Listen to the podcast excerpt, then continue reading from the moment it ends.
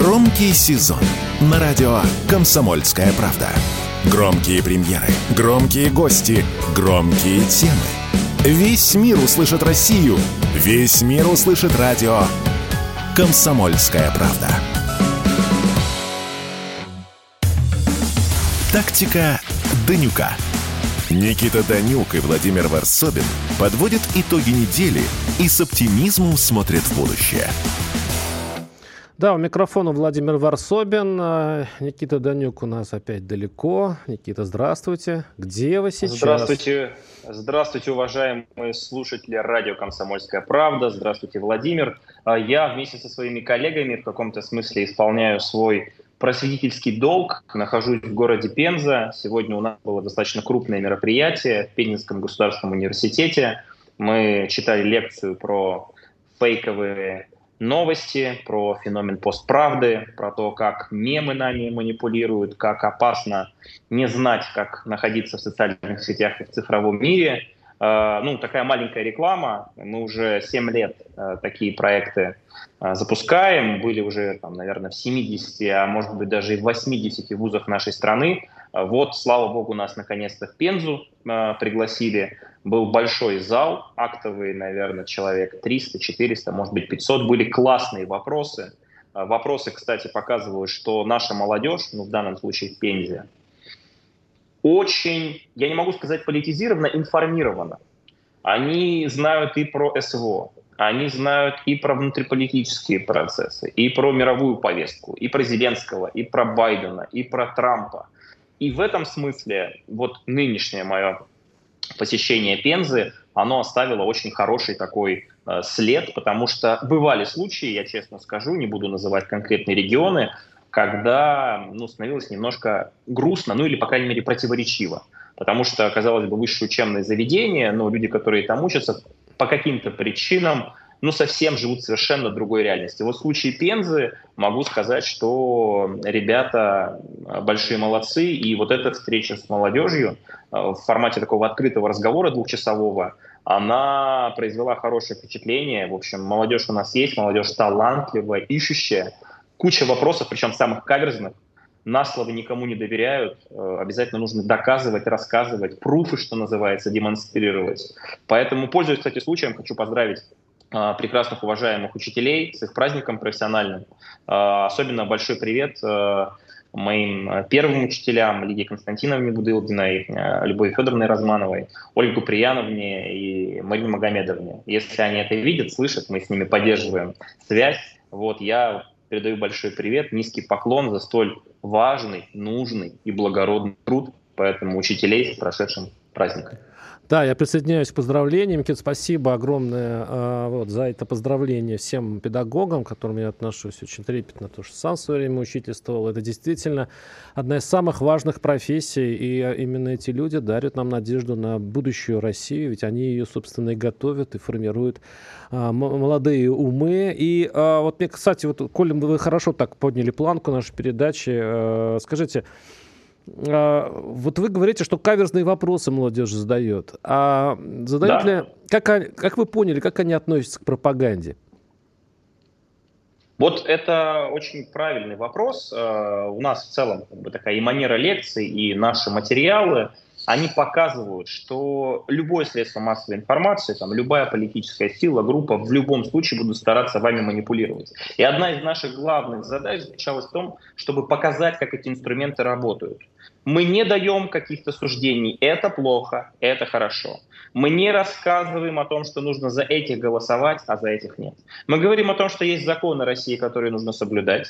Мы говорим, что есть технологии, которыми постоянно будут пользоваться для того, чтобы конкретно вы стали объектом этой манипуляции. Рассказываем и показываем на конкретных красочных примерах, как эти технологии работают. А дальше все очень просто. Говорим, ребята, у вас всегда есть выбор. Либо пользоваться информационной гигиеной, в рамках которой, по крайней мере, вы сможете уберечь себя, сможете уберечь там своих друзей, близких от каких-то деструктивных вещей.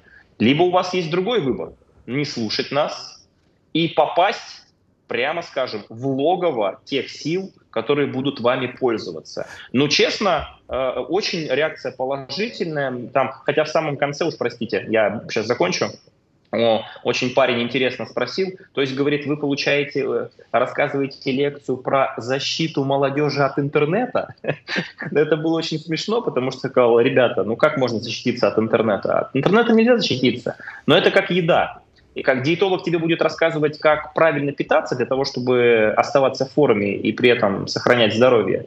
И при этом рассказывает о том, что если этого не делать, будут такие последствия. Вот мы примерно так же работаем показываем, к чему эти последствия могут привести. А есть этот конкретный информационный бургер, верить ему, подсаживаться на него, это уже ваш выбор. Никита, Поэтому Никита я, я, они... я, вас, я вас сейчас вижу прекрасного лектора, я примерно представляю, как шла а, у вас а, работа с молодежью. Я вам задал очень простой вопрос, да. как молодежь а, относится к пропаганде. Я не, от, я не получил совершенно никакого ответа именно на этот вопрос, за, зато получил очень много информации, которая нужна вам. Ладно, да, мы, мы, мы пойдем сейчас дальше. У нас впереди еще одна лекция. Нет, на... подождите, Владимир, я, да. я прошу прощения. А что такое пропаганда? Мы как раз об этом рассказываем. Я хотел у вас спросить от... это, да.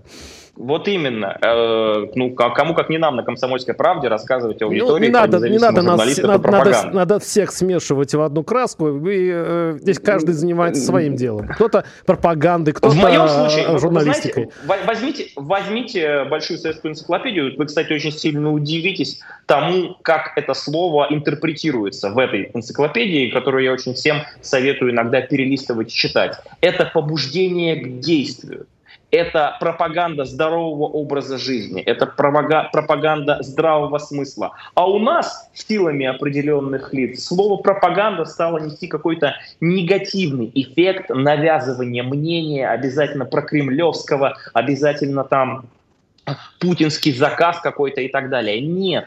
Нет? Любых, э, люд... конечно, нет. Конечно. Любые средства массовой информации, я могу это вообще доказать спокойно, в лекции, не на лекции, в эфире «Комсомольской правды», это всегда инструмент определенный в чьих-то руках. А вот наши так называемые люди со светлыми лицами, тем более на Западе, почему-то привыкли называть пропаганду исключительно альтернативную точку зрения, которая отличается от них. Последний пример.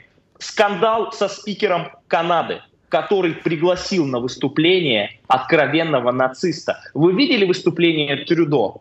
который, простите, уважаемые слушатели и зрители «Комсомольской правды», обгадился. И знаете, что сказал на пресс-конференции? Да, действительно, э, это очень большая ошибка, однако я к этому не имею никакого отношения, а все остальное — это кремлевская пропаганда. То есть то, что они нациста позвали, это пропаганда. То, что они его чествовали, это пропаганда. То, что там Зеленский ему зиговал, это пропаганда. То, что еврейские организации начали э, волну общественного негодования, это, оказывается, кремлевская пропаганда. Поэтому как только мы слышим слово пропаганда, вот это уничижительное, это первый признак того, что тот, кто его произносит, сам пропагандист, только с другой стороны. Так, давайте э, все-таки по фактам. Ну, коль мы сейчас начали э, стихийно вот именно с Канады, э, там э, спикер э, их парламента, который взял на себя вину и ушел в отставку, э, там, в общем-то... Все... Под давлением он взял на себя ну, вину, давление, а да, это первое. Ну, я просто, это важно, вы, да, да, это вы важно. просто это не так, сказали, ладно. я скажу, это первое. Второе, по поводу... Почему-то вы начали говорить про Канаду. Я говорить про людей со светлыми лицами. Это все, конечно, замечательно, но их, этих людей со светлыми лицами уже давно нет на телеканалах. На телеканалах находятся одни и те же люди, в том числе и вы, с определенным выражением лица. Обычно очень злыми, кстати говоря. Чем дальше, чем жестче. Эти ребята да, говорят примерно... не осталось. Да, примерно говорят классика, одно да. и то же. Все примерно говорят, причем меняют свою точку зрения как-то очень синхронно, как дельфины в, в Черном море. Да, и тут как будто по одной команде они а, начинают вбрасывать ты тезисы э, в, э, да, в телешоу и так далее. И, в общем-то, люди, которые э, знают эту всю механику, понимают, откуда все это берется. И, конечно же... Да, я не... вот, например, знаю эту механику и могу сказать, что это Конечно же, это не пропаганда. Варсобин, Варсобин не знает эту механику и транслирует э, в общество вот эти стереотипы, которые непонятно на чем основаны. Конечно, это не так. Давайте, да, да, естественно. Давайте схлестнемся. Не, я, я, очень, я очень коротко. Естественно, людей, которые раньше условно топили в открытую за Украину, типа, там, типа Янины Соколовской, там вот этого лысого фрика, я уж не помню, как его фамилия, естественно, их не осталось. Объясню почему. Потому что они все попадают под новые законы Российской Федерации, где им грозит просто уголовка за дискредитацию армии, за распространение фейков и так далее. Ну, это очень удобное этом, законодательство, да, оно создалось, это я согласен. Э, это абсолютно нормальное законодательство в любой стране. За такие вещи ты можешь присесть 500 раз. Вообще спокойно. За какие, Спросите у людей... За какие вещи? Спро... Спросите у людей, которые получили и сроки, и административки, которые либо участвовали, либо поддерживали через средства массовой информации так называемую историю «Поход на Капитолий». Спросите. Спросите, как в Америке это работает. Спросите, как вы в говорите о захвате, Вы говорите о захвате э, государственного учреждения а, э, людьми, э, людях, мягко говоря, не, со, не, не совсем законно которые, действующими. Ну, это да, вполне. О, они не должны быть наказаны. О людях, которые через соцсети призывали, через соцсети выражали свою точку зрения. Я же даже не про участников говорю, а те, кто информационно это сопровождал. И, о ужас, даже Дональд Трамп который точно так же через свои социальные сети публично поддержал это движение, стал Опять субъектом уголовного преследования. Хорошо, ладно, э, да, будем считать, что мы в эту часть э, нашей передачи поговорили о пропаганде и о учителях, и о том, как вы давали лекцию в Пензе. Э, привет этому прекрасному городу. И мы, конечно же, перейдем к Владимиру Путину и его лекции на Валдае. Вот, ну, видите, немножко увлеклись, но это, мы это сделаем через несколько минут после небольшого блока новостей. Оставайтесь с нами. Владимир Варсобин и, и Данюк Никита Никита останутся здесь и подождут еще пару минут. Николай Стариков и Владимир Варсобин лучше всех знают, что правда рождается в споре. Этих двоих хлебом не корми, дай устроить словесную баталию и пикировку в прямом эфире. Политика, экономика, социалка, жизнь звезд. Дискуссия может разгореться абсолютно на любую тему.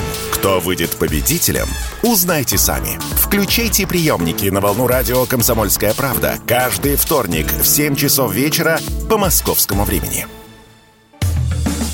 Тактика Данюка. Никита Данюк и Владимир Варсобин подводят итоги недели и с оптимизмом смотрят в будущее.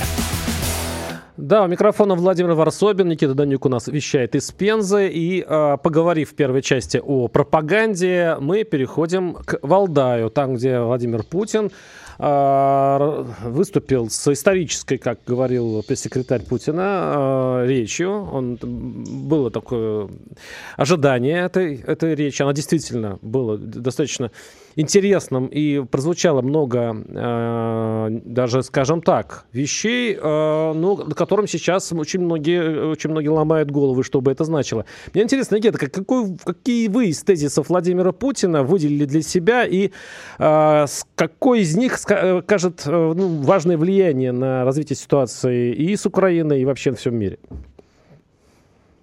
Ну, конечно, это то, что специальная военная операция будет продолжаться, и что цели Э, которые э, были поставлены в самом начале, еще не достигнуты. Ну, это как раз э, ожидаемое, это такая скороговорка, которая повторяется уже, ну, уже полтора когда... года.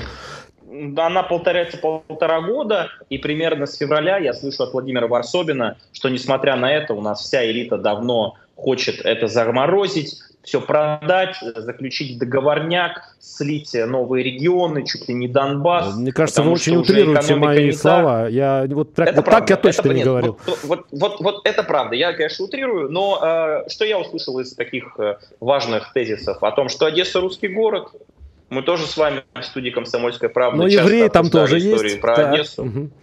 Чуть-чуть, чуть-чуть, чуть-чуть. Там сказано было, что чуть-чуть.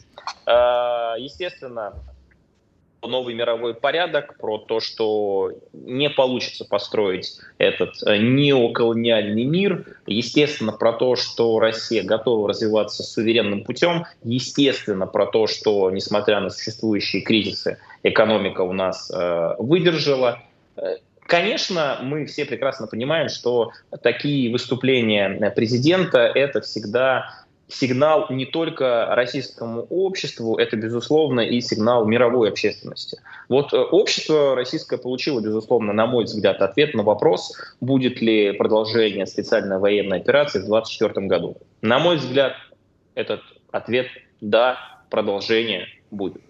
Второй вопрос. Готова ли, несмотря на это, Россия идти на какие-то коммуникации, переговоры? Тоже мы получили на этот вопрос. Да, причем самое важное, как мне кажется, что буквально накануне выступления президента Путина на Валдае высказался наконец-то публично, а не через телеграм-канал, то есть под, конкретно под камеры, Дмитрий Анатольевич Медведев, которого тоже спросили про переговоры, и он всем сомневающимся объяснил, что э, заморозка конфликта, в рамках которой наш противник силами Запада попытается пересобрать армию, накопить в очередной раз вооружение и прочее, нам невыгодно. И нужно быть, простите, конченными идиотами, чтобы идти на это, для того, чтобы враг усилился. Переговоры же, которые исходят от реальности, где главным параметрам будут те самые гарантии безопасности, нейтральный статус, и там еще много-много-много пунктов, они теоретически возможны, если априори эти условия будут приняты Западом, ну, естественно, марионеточным правительством Зеленского. Это, конечно, с точки зрения таких политических сигналов, как мне кажется, да. говорит о том, что Никто сдаваться не собирается. Нет, это прекрасные у вас слова, особенно последние. Вроде о сдаче-то не было никакой речи. Что это вы вдруг? А я хочу спросить, э, тут ведь есть такая, если соединить, связать несколько мыслей Владимира Путина, которые он высказал, это э, интересно получается картина. Может, вы мне объясните? Значит, первое, он сказал, что э, не возражает, собственно, Россия никогда не возражала о том, что, о том, что, э, чтобы Украина вошла в европейское сообщество. То есть Евросоюз Россия не возражает. И чтобы Украина... Ну, он сказал, если они э, все-таки согласятся восстанавливать экономику Украины, то пожалуйста. Первое. Второе. Владимир Путин сказал, что э, э борьба идет э, не за территории. Это очень важное э, заявление. Не за территории. У нас самая большая страна в мире, сказал Владимир Путин. Зачем? Нам, получается, дополнительная территория. Это второй тезис. Третий тезис, что вы сказали, да, мы открыты для переговоров.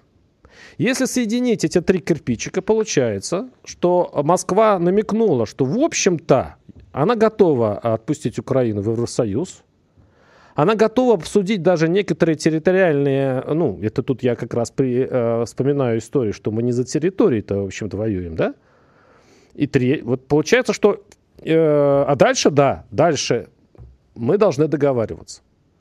Никит, вот я вам все время говорю, что на самом деле Россия посылает очень периодически посылает э, сигналы, э, которые можно интерпретировать как сигналы мира. Давайте садиться и договариваться. Как вот вы э, высказитесь, выскажетесь вот по поводу моих вот рассуждений на тему слов Путина? Ну, я точно так же, как и в прошлые разы, скажу о том, что Путин, естественно, на уровне дипломатии всегда эти сигналы будет посылать. Другое дело, что под этими сигналами понимать и как их интерпретировать. История про вступление Украины в Европейский Союз — это вообще самый беспроигрышный тезис, потому что, конечно, ты не против этого процесса, который не наступит никогда в жизни просто по определению. Почему? Они, уже, они уже на стадии принятия. Что? То а на каком стадии принятия? На, на... Они на стадии принятия неизбежности того, что Украины скоро не будет. О, вот они на этом стадии принятия. Ну подождите, я, я, я историю про вступление в Европейский Союз, вот эту сказку про белого бычка, помню еще с Майдана 2004 года, хотя я был там э, старшеклассником в то время. Вы меня извините, в 2004 году они собирались. Никита, ну подождите, подождите. Вы, вы говорите, что они не, не примут Украину в Евросоюз, что ли? Конечно, что нет. Сказать? Нет, никто Украину полноправным членом Европейского Союза никогда в жизни не сделает. Я даже не буду сейчас говорить Даже в пику то, Москве? При... Ну, я даже в пику Москве, я даже не буду говорить, как принимается это решение что это решение принимается консенсусом, что против, кстати, не только страны там, Центральной и Восточной Европы, такие как Венгрия, там, Словакия, которая сейчас вполне возможно новое правительство да, сформирует и так далее, про, против даже старые страны. Ну, я даже это не обсуждаю. Я даже не говорю про логику того, что уже сейчас та помощь, анонсированная с Европейского Союза Украине, будет пересмотрена ровно в два раза понижена, потому что американцы тоже, как, как мы видим, не могут найти деньги на то, чтобы эту Украину спонсировать. Нет, смотрите, вот э, Поэтому на самом я... деле, Никит, смотрите, на самом деле, вот если подходить к этому формально, вот без э, эмоций и без э, такого убеждения, да, что вот что-то будет, что-то нет. Пока вот сейчас, вот формально так, идет... Я тут, я тут, я тут фактами апеллирую. Да, да, я тоже фактами. Да? Я тоже фактами, потому что, mm-hmm. что Украина сейчас э, имеет, находится на стадии, одной из стадий э, принятия в Евросоюз. Они проходят там сейчас согласование, они должны свои э, стандарты по экономике, по другим параметрам э, связать с коррупции, европейскими. Коррупция, да, их, их критикуют, да, и они там э, вводят какие-то новые институты для того, чтобы... Ну, короче, работа идет. Вы говорите, этого не случится никогда. Ладно, хорошо, Конечно. не случится никогда. Но и даже себе представить, что во время возможных переговоров, где на одной, э, где будут, в общем согласованы позиции, при которых уже по поводу вооружений вложились там миллиарды, десятки миллиардов долларов. Уже экономической помощи там миллиарды долларов и так далее. Все завязаны на Украину. И Запад раз и говорит, нет, мы бросаем Украину. Конечно. Мы, вы, вы идите вон э, к Москве, мы здесь потратили да. 10 бюджетов условной Венгрии, а то и трех Германии на вас. Мы отказываемся, мы признаем, что русские э, победили, что Владимир Путин царь земли, и мы уходим и признаем, да, посыпаем пеплом, а, значит, э, и, и просто вы, умоляем нас не добивать где-то в окраинах Вашингтона. Ну, М- маленькую ремарку разрешите. Пожалуйста. Вы сейчас так это картина так очень э, артистически, мое уважение за это показали, как будто это что-то плохое. Нет, нет, нет, нет, я... этого никогда нет, нет, это, это прекрасно, это прекрасно, но нереально. Да, как, как будто этого никогда не случалось в Афганистане который триллионы долларов американских засосал на протяжении скольких лет? По-моему, операция началась, если не ошибаюсь, в 2001 году, после 11 сентября, после атак, на, собственно, в Нью-Йорке, да, Всемирной торговой организации, и, как мы знаем, достаточно быстро, ну, условная международная коалиция во главе с Соединенными Штатами Америки э, условно победила в Афганистане. Вам напомнить, как э, страна, которая миллиарды тратила на поддержку правильных афганцев, на борьбу с Талибаном, позорно два года назад из Афганистана бежала, отдав власть талибам и договариваясь с талибами об условиях а, ну, собственно... Как-то вы не политкорректно сравнили а, с талибами, в общем-то, как-то...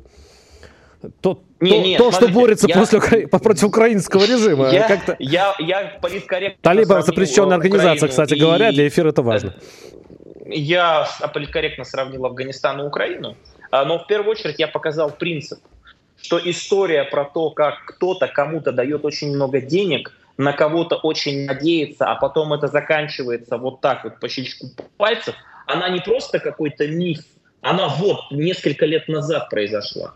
Поэтому э, это первое. Вторая история, значит, по поводу э, тех самых гарантий. Никита, про поводу, по поводу второго давайте все-таки э, немножко подождем, потому что сейчас будет небольшой блок рекламы. И, кстати, поговорим о возможной отмене ядерных испытаний, которые нам, видимо, светят в скором времени после того, как будет денонсировано э, согласие парламента на это дело. Но мы э, сейчас прервемся и вернемся через, через пару минут. Радио «Комсомольская правда» представляет уникальный проект – Аудиокнигу Дмитрия Стешина «Священная военная операция. Год СВО. День за днем.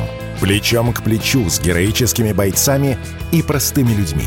Вместе с Дмитрием Стешиным слушатели пройдут через будни Донецка, штурм Мариуполя, радость побед и горечь неудач. Это искренняя проза без прикрас. Слушайте с понедельника по четверг в 9 часов вечера по московскому времени на радио «Комсомольская правда». Тактика Данюка. Никита Данюк и Владимир Варсобин подводят итоги недели и с оптимизмом смотрят в будущее. Да, микрофон Владимир Варсобин, Никита Данюк у нас в Пензе, на удаленке, так называемый. А, да, сейчас, э, если мы говорим о каких-то политических вещах, это, конечно, далеко от, от нашего народа, от, от повседневной нашей жизни, но вот эта тема отмена э, отмен ядерных испытаний, все-таки это же, я понимаю, что американцы тоже э, не ратифицировали э, это соглашение о запрете испытаний. И мы про- просто приводим свое, свое положение в соответствии с американским. Получается, что вот мы сейчас отменим ратификацию и будем как бы на одном положении и ждать. Если они вот судя по тому, что сейчас говорят э, официальные лица, начнут испытания ядерного оружия, и мы на новой земле начнем. Сейчас уже Буревестник вроде бы, это ракета с ядерной э, начинкой, с ядерным двигателем, вроде бы идет испытание, по крайней мере, э, Владимир Путин... Установкой, с ядерной установкой. Установкой, да. да. Владимир Путин анонсировал и говорит, что уже ведется эти испытания. То есть, если представить себе, что вот мы идем к ядерному конфликту, такая дорога, да, то еще один шажочек мы сделали. А, вы, вы, у вас есть беспокойство? Есть такое понятие, почему-то подзабытое, несправедливо, под названием стратегическое сдерживание, стратегическая стабильность. Когда мы говорим о том, что Россия отменяет ну, вот этот условный да, запрет на ядерные испытания, очень важно, принципиально важно знать, что было до этого. А до этого, уважаемый Владимир Варсобин, уважаемые слушатели «Комсомольской правды», Соединенные Штаты Америки выходили из вот этой стратегической стабильности, которая была создана руками Америки и СССР для того, чтобы ни в коем случае не допустить даже малейшего потенциала для возникновения ядерного конфликта. Это договоры о противоракетных э, собственно, оружии. Мы знаем, что Соединенные Штаты оттуда вышли. Это э, договор так называемый о ракетах средней и меньшей дальности.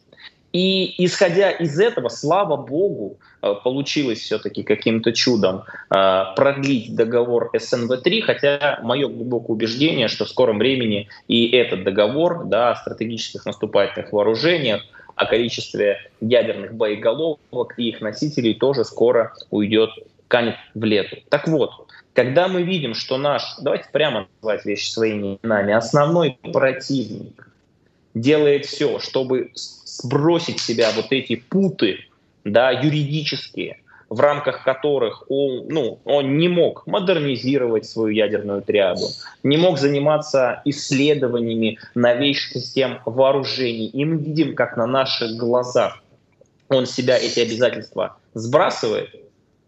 Ни один нормально здравомыслящий политик, я уж не говорю, что он дальновидный, стратегический, не будет за этим просто так наблюдать а прекрасно считает сигналы и будет делать все возможное для того, чтобы в момент появления у твоего противника новых технологий, а, модернизированной ядерной триады, а, кстати, модернизация ядерной триады в США начали еще давно до Байдена, у каждого подписан Обама, и деньги выделил Трамп и так далее. Так вот, чтобы на этот момент, когда у наших противников-врагов, не дай бог, появятся эти технологии, было бы здорово для безопасности всех российских граждан, чтобы у нас был и буревестник с ядерной установкой, чтобы у нас и Сармат поступил на полное боевое дежурство, и чтобы на другие технологии, о которых наш президент, мы помним, рассказывал в свое время в обращении к Федеральному собранию – и люди с прекрасными лицами. И западная пропаганда смеялись. Ох, эти картинки показывает Путин, чтобы одурачить народ, чтобы запугать Запад. Оказывается,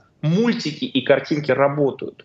Поэтому если при, принимается решение о том, что будут теоретически пока что, еще теоретически, проводиться испытания, неважно где, на ядерных полигонах, в Новой Земле и еще где-то, это в первую очередь связано с тем, чтобы как раз не допустить ядерного столкновения. Да, э, Никита, да, я, я вас понял, только вы немножко смешали в одну, значит, в одну, э, в одно понятие два, э, две вещи, которые, в общем, не, не согласовываются. Первое – усовершенствование ядерных зарядов, э, для чего, собственно, нужны испытания? Для того, чтобы действительно двигаться вперед, усовершенствовать, во-первых, и проверять те, которые сейчас находятся, их, их боеготовность. Сам по себе эта процедура э, мерзкая. Почему? Потому что если человек все время проверяет, есть ли у него с собой нож и как работает пистолет, да, то значит, что все-таки он ближе к тому, чтобы начать военные действия или там что-то сделать. Значит, э, я помню 80-е года, 79 80 81 когда все были то, что была гонка вооружений, и еще не было вот э, этого договора о запрете ядерных испытаний. Потом это случилось, то есть э, запрет ядерных испытаний уже много-много там лет, уже можно сказать десятилетий. И, и ощущение, что война ядерная вот случится, к счастью, ушло. Э, я хочу просто спросить, э, может ли быть такая возможность, что э, какая-то из сторон начнет первой? Вот в случае, если одна из сторон начнет первая испытывать ядерное вооружение, является ли она, в общем-то, виновницей будущей ядерной эскалации или нет? Как вы считаете? Я не согласен изначально с постановкой вопроса. Ядерные испытания и будущая ядерная эскалация, они не взаимосвязаны. Нет, как они? Я просто хочу напомнить. Это взаимосвязаны. Как, подожди, ну это, как это? Очень это продвижение. Можно, они испытывают прям? ровно для того, чтобы усовершенствовать ядерное оружие. Это Матема... Это, это возможно математически, это того, возможно чтобы... на компьютерах, но ничто не заменит ядерные испытания для того, чтобы прийти к новым этапам э, до вооружения, новым, э, новым ну, видам бомб и, и, и так далее.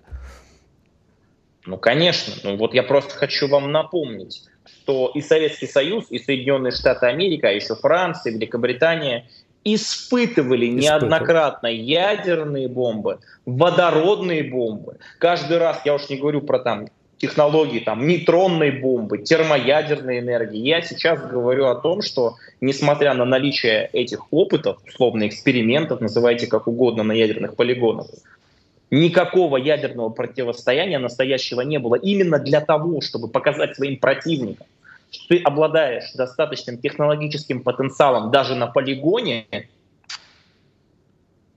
это будет, этого будет достаточно, чтобы свести вот риск этого ядерного конфликта к нулю. Ядерное испытание как, а, как а, шаг к миру. Как шаг к отсутствию ядерного конфликта. Вот вам пример наглядный. Северная Корея – именно наличие у маленькой Северной Кореи, которая санкционно, подсанкционно, хотя говорят, что Россия сейчас даже больше санкционна, чем Северная Корея, именно наличие у Ким Чен Ына ядерного оружия – это единственная причина, по которой до сих пор эта страна существует и государство. Потому что если бы там не было ядерного оружия, если бы периодически они не запускали и не показывали, что у них есть эти технологии, Ким Чен Ын это делает не потому, что он псих какой-то, фрик просто ненормальный. Ой, пульну-ка я по Японии и в очередной раз не попаду. Как же так? Он это делает не для того, чтобы э, запугать японцев. Он это делает, чтобы показать американцам. Сунетесь, будет ядерный ответ. Э, э, Поэтому в данном случае уж лучше понятно. в условиях эксперимента эти там условные э, Э, там, не знаю, на ядерных полигонах э, эксперименты проводить, не знаю в каком виде, чем реальная эскалация конфликта. Тут все просто. Понятно. Просто если быть уж точным исторически, то э, ядерное оружие Северная Корея получила по историческим меркам недавно. А долгое время... Ну и можно вас спросить. А долго, Владимир, долго, вот вас спросить. Долгое время это было, в общем-то, э, государство без ядерного оружия, но очень сильной армией. На самом деле КНДР э, имеет одну из самых э, сильных армий в своем регионе, а то и мира. Поэтому, в общем-то, не столько ядерным оружием они сильны. Они, ядерное оружие вообще появилось у них по последние 10 лет. Поэтому Слушайте, ну мы все помним, возлагать на ядерное оружие не стоит, я думаю. Слушайте, мы помним и про армию Ирака, и отборные сотни тысяч солдат Ирака тоже были, и что в итоге произошло, когда они столкнулись с американской военной машиной. Я про другое, я хочу вас теперь спросить, Владимир. Да, пожалуйста. А то, что Соединенные Штаты Америки в 96 году не ратифицировали договор об испытаниях как раз ядерного оружия, значит ли это, что у тех самых американцев есть какие-то коварные планы по модернизации, новым технологиям, чтобы потенциально ударять по своим врагам. Ну, если они все-таки... Они с 90... Это я, это я понял. Ну да, они с 96 -го года. Я это понял. Да, с 96 -го года они не ратифицировали. Это верно. Да. Но они за, за да. получается, 25 лет, или даже больше, они все-таки не произвели ни одного ядерного испытания. Э, Хорошо, у меня все. вопрос. Мы когда позволяем себе юридически это делать, Пожалуйста, нет, мы я же сейчас не привязываюсь хуже, Америка? К, нет, мы приводим э, свои, э, свои позиции юридические в соответствии с американскими. Я сейчас не об этом говорю. Я говорю о том, кто первый, кто, если кто-то первый, и всегда у нас сейчас такое время, ковбойское, да, кто первый вытащит револьвер.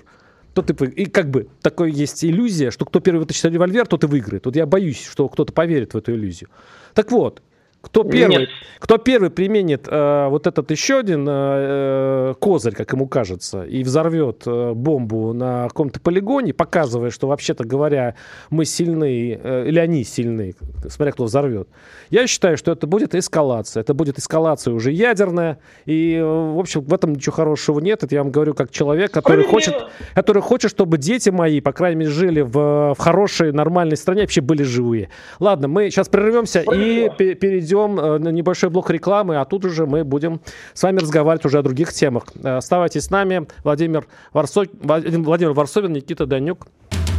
Все программы «Радио Комсомольская правда» вы можете найти на Яндекс Музыке.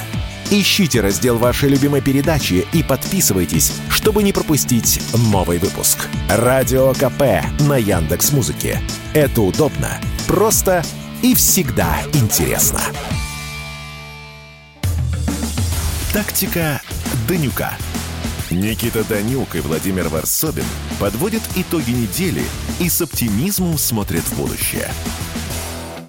Да, у микрофона Владимир Варсобин. Никита, вот интересная тема. А, мы еще, мы в конце, конечно, поговорим о нашем учительской доле, но вот пост Дугина, который предложил заменить символы, знаменитые символы В и Z на символ Христа и веры.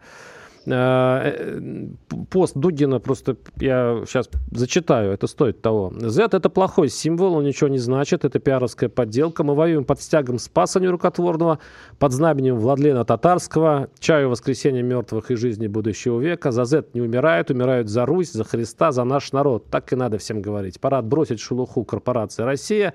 В истории возвращается Святая Русь, Великая империя. Да, э, ну, Дугин человек интересный, самобытный, понятно, понятно, что иногда э, бывает даже страшно его читать, но здесь он попал вот в такой нерв. Э, я давно замечаю, это, это считается, считается почему-то, считалось раньше не очень патриотичным, но я всегда удивлялся, действительно, латиница. Латиница. Причем, мы, причем тут латиница? Неужели не, не было других э, знаков, которые могли быть русскими, патриотическими, нашими, по крайней мере? Никит, как вот считаете? Нет, я вот э, эстетику, который, э, который вот несет сейчас Дугин в это дело, э, в обсуждении этого дела, я как раз понимаю, а вы? Я считаю, что Дугин великий философ, и я понимаю его, скажем так, ценности. Я примерно, ну, понятно, что мне нельзя объять необъятное, потому что там вселенная и философия Александра Гелича, она, конечно, требует невероятного изучения, невероятных э, каких-то умственных способностей. Я каюсь, у меня таких нет, честно скажу. А, действительно, я видел на фронте ребят, у которых шевроны и стяги с ликом Христа, с имперскими флагами Российской империи. Что я еще видел, и об этом не знаю, почему не говорит Александр Гелич, так это Знамя Победы. Я видел там э, флаг Советского Союза, красное знамя знаменитое. И, и это говорит о том, что у нас многоукладное общество, и ценности у этого общества, и, скажем так, представления, они разные, но все эти люди считают, что мы, собственно, в рамках специальной военной операции пытаемся установить ту самую справедливость. Ну, по Дугину божественную справедливость, э, по людям, которые там с красным флагом, знаменем победы, э, очередная э, попытка уже, я надеюсь, окончательная, да, слома там хребета нацистов и их реинкарнации новой. Это все справедливо. Что касается буквы Z, я просто знаю историю, как это появилось. Вы, наверное, знаете, это появилось спонтанно, это не была пиар-технология. А, мы знаем, что разные значит, группировки имели разные обозначения. Z, ну, во время, во, во время маневров в Беларуси да, Восток-Запад. Ну, в начале, в начале специальной военной операции было несколько, условно, ну, я не знаю, как это назвать, пусть меня военные специалисты поправят, э, армий, да, юг, запад и север. И вот получился зов. Ну, как стихийно? А, это не совсем значит... стихийно. Это просто один из губернаторов, уж не буду его называть, а, как предложил, что вот смотрите, а там действительно мелькали на телеэкранах вот эти буквы Z, V. Это просто говорю, это помечали танки и во время ну, маневров, когда, ну, допустим, да. красные против синих. Это было действительно очень случайно. Но я, Но я, я хочу просто... Том, что это было, это не спланированное Нет, не спланировано. Никит, я о другом Z. сейчас это говорю. Никит, я сейчас, я сейчас говорю, да, так получилось. Но, да. но эстетика. То есть, понимаете, в чем дело? Вот э, даже человек, который еще не определился в то время, сейчас уже, в принципе, все уже разбежались по окопам, а э, вот Z, когда вот, особенно, знаете, когда это э, вместе с тем, что там борьба с фашизмом, да, вот это все, которое у нас обычно в телевизоре говорят и так далее, а тут катится слово Z. Вот ну, я это представить просто не могу, если бы это была, условно говоря, какая-нибудь, ну, какая другая история, связанная с нашей Великой Отечественной войной, еще каким-то годом. Чтобы чужая, чу, чужие буквы, не русские буквы, странные буквы, даже по начертанию очень странные, и почему не спохватились еще в свое время, и, и вот это сейчас Дудин вот удивился. Сейчас значит, уже начали вслед за Дудином другие говорить, да мы давно говорили, да мы давно говорили. Неужели нельзя было, вы, я как вам, вы человек все-таки находящийся в... Я, я, не, я не говорю, что вы пропагандист, но человек, который работает со смыслами, с, э, с, э, с влиянием политики на людей. Никита. Я, я, я, я, я, я, к вам, я к вам бережен. Да, я к вам бережно отношусь, я... да, да. Не-не, можете по-жесткому, Владимир, без проблем. Не, можете не беречь мою тонкую душевную организацию. Правда. Так вот, как, что, вы, что, вы, что вы думаете, почему вот является ли это все-таки ну, ошибкой? И, и нужно ли эту ошибку исправлять? По ходу движения. Мы же я много, вот как... по ходу движения много же пересмотреть, в конце концов. Нет, я считаю, что ошибкой это не является. Э, так получилось, так сложилось. Я на своих глазах видел, как общество растерянное, оно в самом начале специальной военной операции, оно было растеряно. Действительно объединилось, причем это было в формате именно гражданских инициатив. Вы там про какого-то губернатора вспомнили, а я вспомнил про знаменитый хэштег Z в цвет георгиевской ленты с надписью «Своих не бросаем» и так далее. Потом появился знаменитый зов, потом появилась интерпретация, что Z — это земля, да, и там есть разные тоже смыслы и так далее. А, вот как я отвечу. Я когда в Пензу летел, я в одном из московских аэропортов, ну, несколько ребят, видимо, которые находились в свое время на фронте, видел с шевронами Z. И для них, уж простите, может быть, Александру Геличу эта эстетика не нравится, а им нравится. И выглядело это на самом деле очень ну, красиво, стильно и, на мой взгляд, эстетично. Поэтому право выбора или какого-то решающего слова, какая эстетика должна быть, у каждого должна ли она быть единой, э, должен, должен быть исключительно там лик Христа и православный какой-то стяг, или должны быть еще какие-то другие символы. Честно, я хочу, чтобы в первую очередь ребята наши, которые защищают нашу безопасность, сами принимали решения. И если для одних это Z, для других это Ахмат Сила, для третьих это еще что-то, у меня никаких проблем с эстетикой нет. Это, это дело десятое. А то, что изначально это не было спланированной какой-то пиар-компанией, вот тут я с вами согласен.